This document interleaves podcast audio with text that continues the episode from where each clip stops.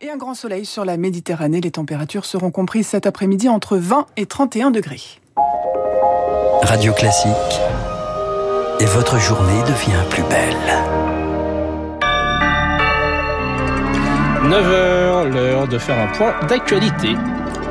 La Méditerranée encerclée par les flammes, l'Italie, la Grèce, la Tunisie, l'Algérie, où le feu a tué 34 personnes en trois jours dans le nord-est du pays. En France, la Corse, la situation s'améliore, mais l'incendie n'est pas maîtrisé. Il s'est déclenché au sud de l'île Rousse hier soir. Les fortes rafales de vent compliquent le travail des pompiers.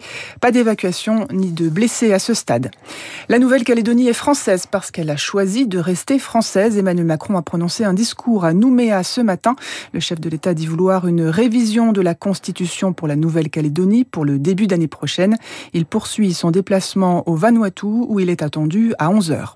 Déjà condamné à la prison à vie pour les attaques du 13 novembre 2015, Salah Abdeslam risque une nouvelle peine de prison à perpétuité en Belgique, reconnu coupable d'assassinat hier à Bruxelles pour les attentats de 2016 dans la capitale.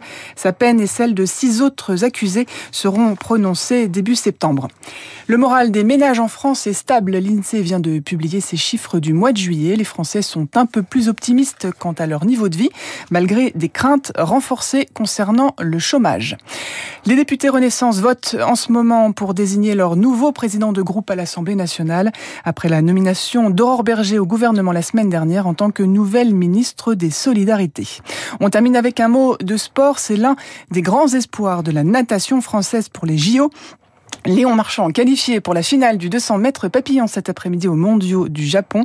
Le Français a déjà décroché l'or et battu le record du monde sur le 400 mètres 4 nages ce week-end.